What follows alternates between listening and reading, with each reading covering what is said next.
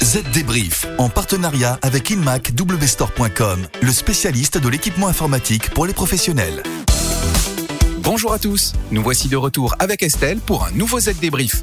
Alors quelles sont les dernières infos de l'actualité de la transformation numérique Estelle? Dites-nous tout. Bonjour David, bonjour à tous. Au programme cette semaine, une nouvelle invention qui devrait révolutionner la puissance de la fibre optique, un inquiétant rapport de l'ONU sur les drones qui traquent des humains en toute autonomie. Une mauvaise nouvelle aussi, les PC vont coûter plus cher dans les mois à venir. Nous verrons pourquoi. On va aussi parler de l'arrivée d'une nouvelle génération de chargeurs USB-C. Enfin, notre chronique pratique est dédiée cette semaine à la l'abandon du navigateur Google Chrome. On vous explique comment faire. Allez, le Z débrief, c'est parti. Les dernières infos.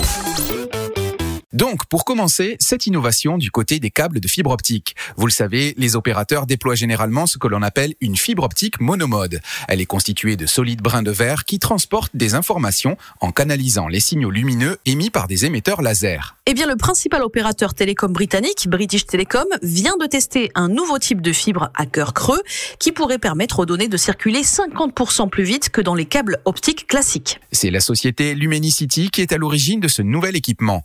Le principe de la fibre est basé sur le transport de signaux lumineux émis par des émetteurs laser. Et l'on sait que ces signaux circulent plus rapidement dans l'air qu'à travers du verre. Voilà pourquoi la société a créé une fibre creuse remplie d'air qui s'étend sur toute la longueur du câble, entourée d'un anneau de verre. Et cette nouvelle fibre pourrait bien évidemment réduire les temps de latence et c'est pour cela qu'elle a été testée pour relier la bourse de Londres à l'opérateur des centres de données Interxion pour bien évidemment optimiser le trading à haute fréquence. Un test plus que pertinent quand on sait que dans cette activité, une microseconde de décalage peut faire toute la différence entre les gains et les pertes. Eh bien, les utilisateurs, David, ont constaté que cette nouvelle technologie réduisait la latence d'un tiers et constituait des gains significatifs dans l'utilisation des applications de trading financier. Une nouvelle page de l'histoire de la fibre s'ouvre donc.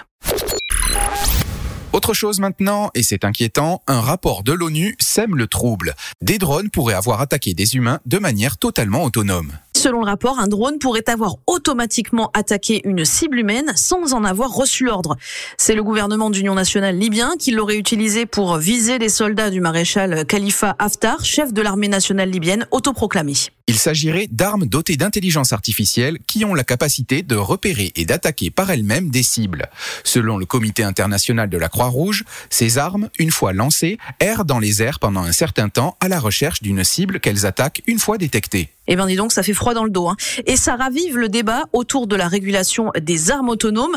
Depuis 2018, le secrétaire général des Nations Unies, Antonio Guterres, exhorte d'ailleurs les États à prendre des mesures pour interdire les systèmes d'armes qui pourraient par eux-mêmes cibler et attaquer des êtres humains. Mais les grandes puissances militaires ne sont pas prêtes à emboîter le pas. C'est le cas notamment des États-Unis et de la Russie. Ça promet. Une autre info qui ne va pas étonner grand monde, le prix des PC devrait augmenter dans les mois à venir. Alors on le sait, on vous en parle régulièrement. La raison principale, c'est bien sûr la hausse du prix des composants et de la logistique dans un contexte de forte demande et du développement du télétravail en lien avec la pandémie. Alors comment réagit le secteur? Du côté de Dell Technologies, on anticipe une hausse des coûts des écrans, des mémoires DRAM et NAND dans les prochaines semaines et l'on affirme que la hausse du prix des PC sera appropriée, c'est le terme employé. Du côté d'HP, on constate une inflation dans le domaine de l'impression et des PC et on explique tout simplement que la demande est plus importante aujourd'hui que l'offre et que donc il est normal que le prix grimpe d'autant qu'il y a pénurie de composants. Enfin, chez Lenovo, le directeur d'exploitation déclare que les stocks sont aujourd'hui faibles dans toutes les régions clés du groupe. On affirme y surveiller les prix pour rester un maximum compétitif. Pour le moment, l'inflation permettrait d'absorber la hausse des prix des composants. Reste à savoir comment les consommateurs vont réagir à cette tendance. Un indice, les ordinateurs de bureau ont de nouveau le vent en poupe puisqu'ils sont moins chers que les portables. Comme son nom l'indique, tout est dans la finesse de ce PC. Le ThinkPad X1 Nano affiche un poids plume de 907 grammes. Ce monstre de productivité est le premier ordinateur portable ultra fin ThinkPad à utiliser la plateforme Intel Evo, offrant un puissant mélange de performance, de réactivité, d'autonomie et de graphisme époustouflant. Avec des processeurs allant jusqu'au modèle Intel Core i7V Pro de 11e génération, vous bénéficiez d'une expérience exceptionnelle où que vous soyez. Passez au niveau supérieur avec les appareils Windows 10 professionnels modernes. Le chiffre marché.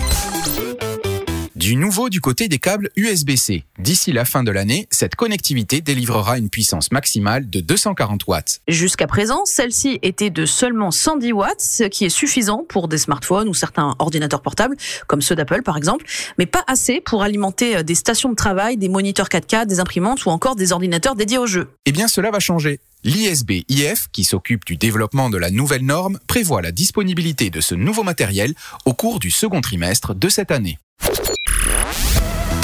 Ça peut toujours être utile.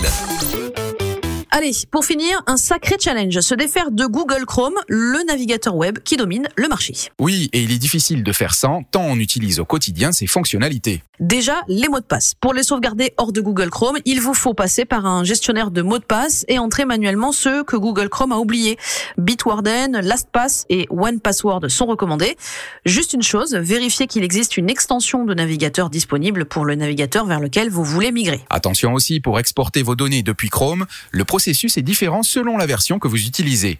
Version desktop ou version mobile, on vous donne les détails sur le site zdnet.fr. Maintenant, installez les extensions indispensables dans le nouveau navigateur, mais sachez qu'étant donné la taille de l'écosystème Google Chrome, vous n'obtiendrez pas forcément de remplacement pour chaque extension. Enfin, faites de votre nouveau navigateur le navigateur par défaut.